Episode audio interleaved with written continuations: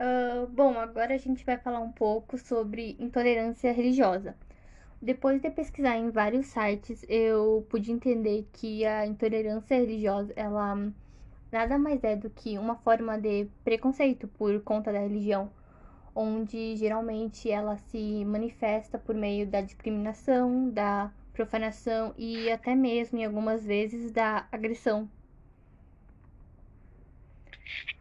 pude perceber, pesquisando de uma forma mais aprofundada sobre o assunto, que a intolerância religiosa é basicamente toda a distinção, exclusão, restrição ou preferência fundada na religião ou nas convicções, e cujo fim ou efeito seja a abolição ou o fim do reconhecimento, o gozo e o exercício em igualdade dos direitos humanos e das liberdades fundamentais. Pesquisando sobre o assunto, eu foquei mais sobre a intolerância religiosa ao redor do mundo eu pude perceber que ela fez e ainda se faz presente na história da humanidade, sendo a causadora de guerras e morte de milhares de pessoas. Alguns exemplos que podemos citar são os adeptos do cristianismo, que foram os primeiros a sofrerem perseguição do Império Romano. Seguidamente, quando alcançaram a legalidade, eles perseguiram judeus e muçulmanos. E o Holocausto da Segunda Guerra Mundial, que matou milhões de pessoas, entre elas a maioria eram de judeus. No total, 31,5% da população mundial se considera cristã, incluindo católicos, romanos, ortodoxos e protestantes.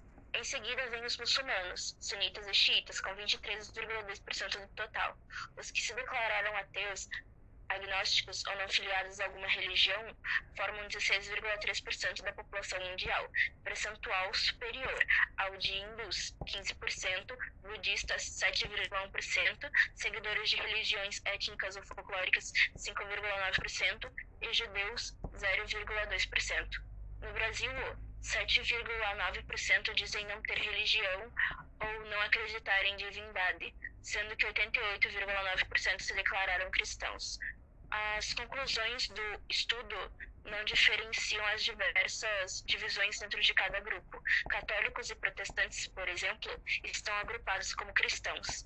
Cerca de 2% dos brasileiros dizem pertencer a religiões étnicas, como o candomblé. Outros grupos, como judeus e muçulmanos, são menos de 1%. Por se tratar da primeira base de dados do gênero, não é possível ainda traçar tendências de crescimento ou declínio.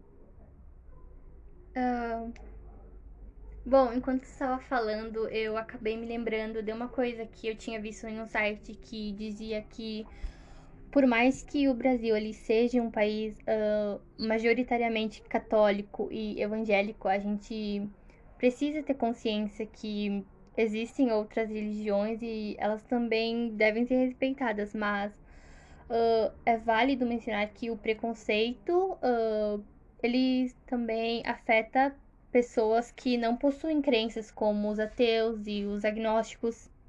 Uh, bom, agora eu vou eu pesquisei mais sobre a intolerância religiosa no Brasil em si que isso começou principalmente com a implantação da religião católica pelos portugueses, onde aquelas pessoas que se manteram fiéis às suas religiões, elas precisavam fazer sigilo para evitar punições da igreja. Bom, ao longo de toda a história do país, a gente pode ver vários casos de intolerância de católicos contra diversas crenças, como indígenas, africanas e até mesmo mais tarde contra as denominações cristãs protestantes. Bom, o Brasil, pela Constituição, ele é um estado laico e, em teoria, ele deve ser independente e sem influência da igreja para assegurar a liberdade de escolha individual de cada um. Bom, uh, esse apoio da lei uh, foi possível só a partir de 1891, com a instalação do governo republicano uh, porque até então o catolicismo ele era a religião oficial e os outros tipos de cultos eles eram banidos. Bom, no passado os terreiros e os praticantes eles eram alvos principalmente da polícia e nos dias de hoje eles são reféns de ataques e atos de vandalismo. E isso está relacionado principalmente ao racismo porque na pois é tipo a intolerância religiosa é praticada é, na maioria das vezes contra os adeptos das religiões de matriz africana. E nesse caso, a intolerância religiosa, ela carrega uma vontade de tipo anular a crença associada aos povos originários da África. Isso que você acabou de falar me fez lembrar que no dia 21 de janeiro comemora-se o Dia Nacional de Combate à Intolerância Religiosa. A data é baseada na Lei número 11.635, que é em homenagem a Yalorixá Mãe Gilda, do terreiro Axé Abasa de Orgum, em Salvador, que sofreu infarto após ser acusada de charlatanismo e ter sua casa e terreiro invadidos. O dia de enfrentamento, em vigor de, de, de, desde 2000, dezembro de 2007, é na mesma data do falecimento da Yalorixá, que tornou-se símbolo de combate à intolerância, especialmente em relação às religiões de matriz africana. Uh, como para mim, como em qualquer outro tipo de preconceito, uh, a melhor forma de vencer a intolerância religiosa é através da informação, porque quanto mais as pessoas conhecerem outras religiões e entenderem que nenhuma visa o mal do outro, mais o respeito será fortalecido. fortalecido. Não, é, também, é, além das pessoas buscarem informação, uh, precisamos entender e ver que certas pessoas, mesmo tendo informações sobre certas religiões, ainda assim elas praticam a intolerância religiosa e o preconceito contra certas religiões minoritárias. E isso está errado, pois é, deveriam se juntar para ajudar essas pequenas religiões. Que se aproveitam economicamente dessa situação. Um exemplo disso que nós podemos ver é a guerra que acontece lá na região da Palestina, onde está havendo uma disputa por território uma questão econômica agora que antes é era. que tipo assim ela começou como se fosse como uma ai qual é que é o mesmo nome uma começou por uma questão religiosa, mas agora está uh, se tornando mais por uma um, relação por questão causa econômica. do. É, uma questão econômica por causa do petróleo e das terras. Basicamente, uma coisa que. Uma questão que deveria ser de ajuntar e aproximar as pessoas torna faz com que elas se afastem ainda mais. É. As pessoas deveriam buscar tipo entender mais as religiões vez de ficarem tendo tantos preconceitos e, e tentar impor a sua religião acima das outras, sendo que isso também está errado. Cada pessoa é doutrinada de uma maneira e cada pessoa também pode escolher essa religião, apesar de ser criado para seguir uma, ela pode escolher seguir outra se esse for o seu desejo, se ela se sentir bem.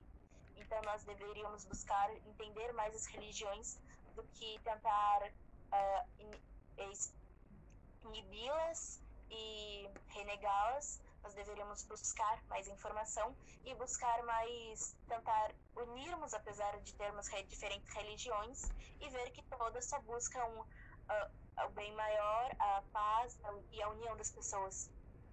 Uh, é, tipo assim, olha, uh, pra mim, tipo, como tudo na vida, toda religião ela tem um lado bom e um lado ruim. E, tipo, a gente escolhe a nossa religião pelo o que é melhor pra gente.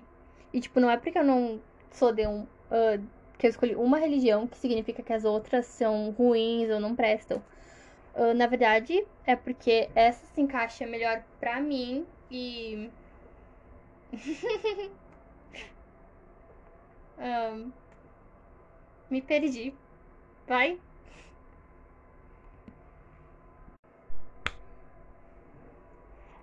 Basicamente, uh, o que ela quis dizer é que, tipo, se eu nasci e fui doutrinado com uma religião, não quer dizer necessariamente que eu tenha que segui-la ou que, tipo, ela não seja a melhor.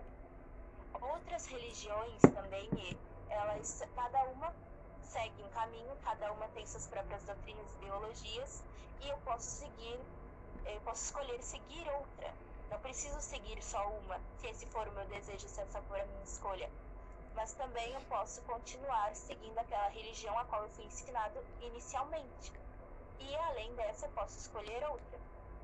Mas, se eu não quiser, não preciso. É necessário nós sabermos e entendermos que todas as religiões apesar de elas não serem totalmente iguais, elas precisam ser respeitadas e entendidas de um modo geral, para que assim possa haver a paz e a união uh, entre elas. Porque mesmo até mesmo dentro de uma certa religião pode haver conflitos, não só umas contra as outras, por exemplo, um exemplo técnico aqui, uh, por exemplo, o cristianismo e o catolicismo são diferentes mas mesmo ele, dentro uns dos outros, há muitos conflitos entre as pessoas. Então nós devemos buscar mais a questão da espiritualidade em si do que a questão do poder geral, porque nós porque isso não leva a nada. O ódio e a aversão só levam ao desastre. Então nós precisamos buscar o bem e a união das pessoas e da nossa espiritualidade. Nós precisamos mais, buscar mais a nossa espiritualidade interior em si e ajudar a quem precisa. Bom, no episódio de hoje a gente vai falar sobre um filósofo que também era crítico literário e tradutor alemão chamado Walter Benjamin. E ele meio que se destacou por deixar uma vasta obra literária que contribuiu tanto para a teoria estética, para o pensamento político, para a filosofia e também para a história. E apesar dos textos deles ficarem restritos a alguns círculos intelectuais, eles foram meio que acolhidos pela escola de Frankfurt. E ali ele fez vários amigos, dentre eles o Theodor Adorno, que futuramente foi responsável pela publicação de algumas das obras dele. Bom, uh, a filosofia dele uh, se baseia em três fontes diferentes: o romantismo alemão, o messianismo judeu e o marxismo. E diferente do que muita gente pensa, é, não é uma combinação dessas três perspectivas, mas a invenção uh, a partir delas deu uma nova concepção profundamente original. E também vale ressaltar que, apesar dele ser considerado um marxista pelos críticos, ele destoa muito daquilo que era produzido pelos seus contemporâneos. E a admiração dele pela cultura judaica foi caracterizada principalmente pelo repúdio às ideologias nacionalistas. E isso meio que permitiu ele um maior afastamento em relação à crise que estava por vir. E esse foi o motivo que ele foi alvo do regime nazista antissemita e apesar do alinhamento ideológico claramente de esquerda que ele tinha, ele nunca se filiou ao Partido Comunista. Agora eu falarei um pouco sobre a biografia de Walter Benjamin. Ele nasceu em Berlim, na Alemanha, no dia 15 de julho de 1892, filho de Emil Benjamin, dono de um antiquário, e Paula Schoenfels, uma família abastada da burguesia judia. Em 1917, casa-se com a militante Dora Pollack, com quem teve um filho, Stefan. Segue para a Suíça Nessa época, conhece o filósofo marxista Ernest Bloch. Ingressa na Universidade de Berna, onde dá continuidade em seus estudos. Em 1919, defende seu doutorado com a tese intitulada O Conceito da Crítica de Arte no Romantismo Alemão. De volta a Berlim, publicou o ensaio As Afinidades Eletivas de Goethe, 1922, onde faz importantes considerações sobre o papel do crítico. Em 1923, conhece Theodor Adorno e Siegfried Krakauer. Em 1923 e 1925, trabalhou em sua obra mais ampla, o ensaio a forma do drama barroco alemão. Em 1924, passa um período em Capri, onde conhece Asja Lasse, que o inicia no marxismo. Em 1925, seu ensaio foi apresentado na Universidade de Frankfurt, mas lhe foi negada a licença profissional que lhe permitiria o acesso à docência do Departamento de Estética. Após a rejeição de tua, sua tese de livre docência, iniciou uma ampla colaboração em jornais e revistas, entre elas a revista do Instituto de Pesquisa Social, mais tarde conhecida como Escola de Frankfurt. Em 1926, trabalha na tradução de Marcel Proust e, no final do ano, publica Sodoma e Gomorra, o quarto volume da obra Em Busca do Tempo Perdido. Em 1929, conhece Bertold Brecht. Em 1930, separa-se de Dora. Pesquisando em alguns sites, uh, pode-se perceber que nessa parte, no ano de 1933, houve um certo, uma certa exposição da ideia. Em um site dizia: a partir de 1933, que comunistas e judeus em território alemão passaram a ser alvos do regime nazista. Isso levou o pensador a se refugiar na Itália 1900, entre 1939 e 1935. Em outro dizia: com a ascensão do regime nazista, Emil Benjamin emigra para Paris. Em 1935, as revistas e jornais alemães não aceitam mais nenhum de seus artigos. A partir de 1937, recebe ajuda mensal do Instituto de Pesquisa. Sua tentativa de naturalização francesa não teve sucesso. Em 1939, foi destituído da cidadania alemã e aprisionado junto a outros milhares de alemães na França, mas consegue fugir graças ao auxílio de seus amigos. Com a invasão nazista na França, Walter Benjamin atravessa Paris com o objetivo de chegar à Espanha e embarcar para os Estados Unidos.